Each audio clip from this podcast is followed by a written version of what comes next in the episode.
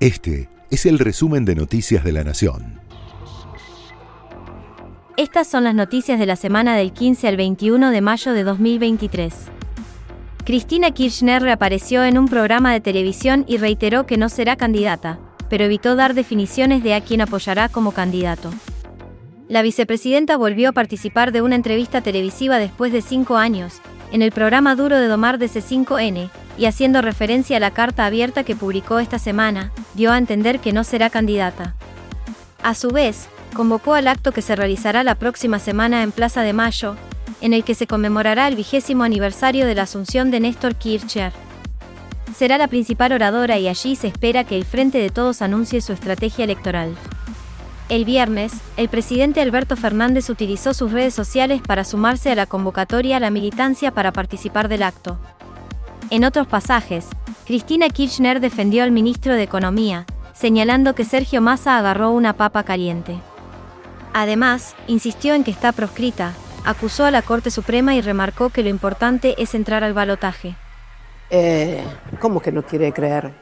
Porque tiene la esperanza que lo seas. No, yo creo que hay comprensión de texto en la gente. No, Eh, pero hay, pero hay fe. No, pero hay no, fe, no. hay No, me cariño parece, y amor. Me parece el amor, cariño y fe compartidos, pero la comprensión de texto eh, me parece que es un atributo afortunadamente de la mayoría, todavía. sin duda, Eh, y espero que sea un atributo de la mayoría, Eh, pero bueno, nada.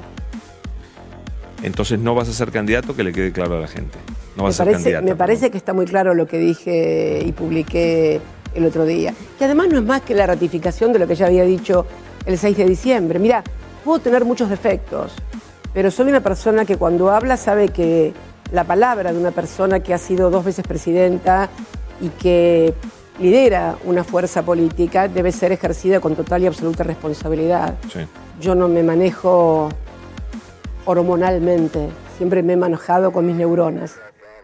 La Procuración General consideró que la Corte Suprema no debe intervenir en la reelección indefinida de Guildo Infran.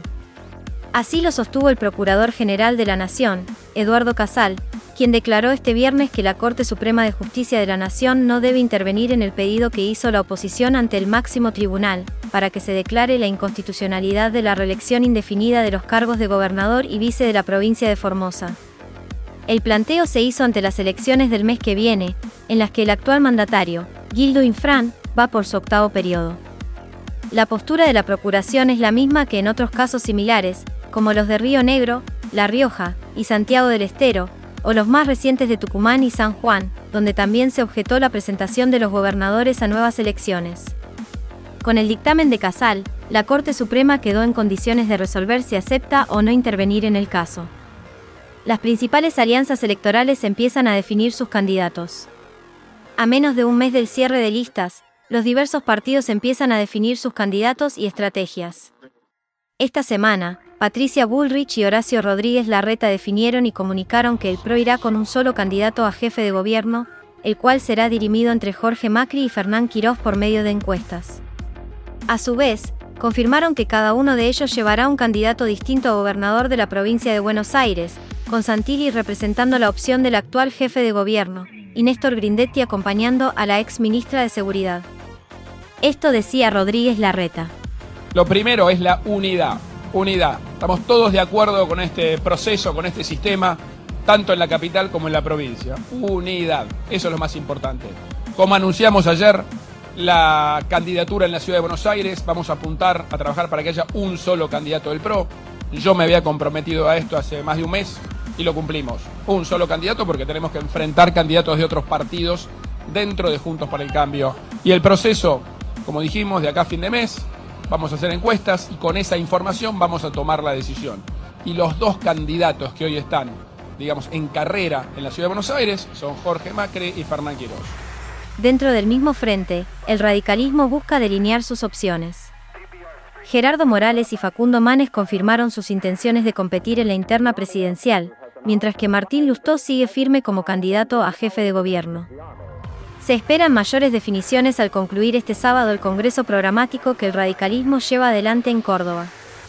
Otro de los precandidatos que competirá en Juntos por el Cambio por la presidencia es José Luis Expert, quien anunció esta semana su participación dentro de ese espacio.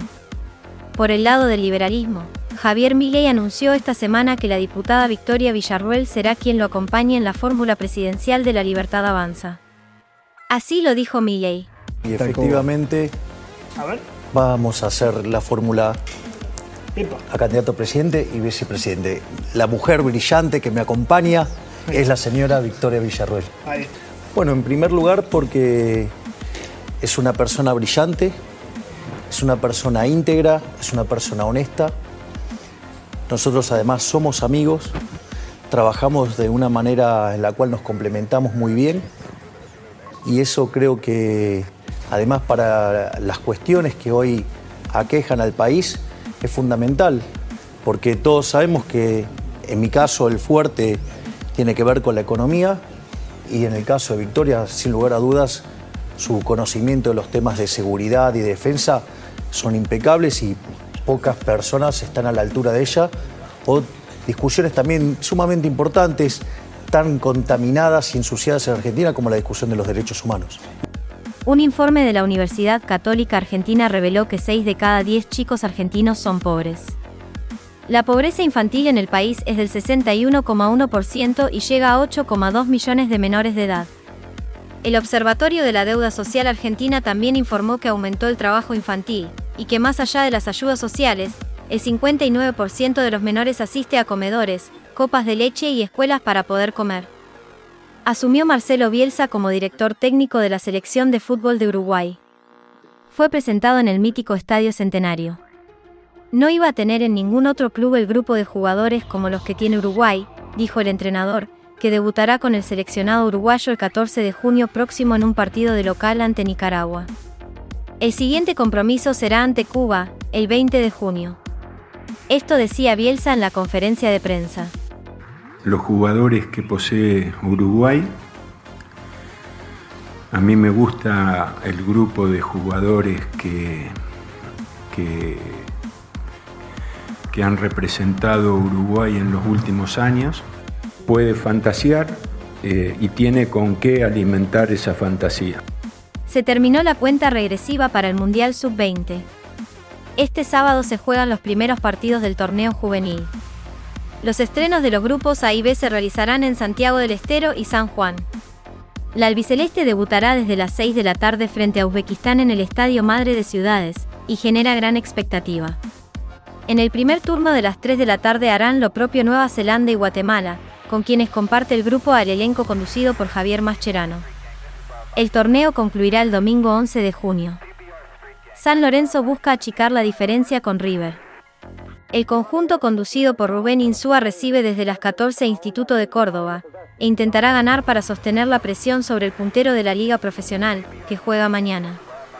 El millonario cerrará los encuentros del domingo, a las 8 y 30, en el Monumental, midiéndose ante el platense de Martín Palermo, y buscará reponerse de la derrota que sufrió a manos de Talleres la fecha pasada. Justamente, el equipo cordobés será protagonista del clásico destacado de la jornada, cuando desde las 3 y 30 visite a Belgrano. Este fue el resumen de Noticias de la Nación.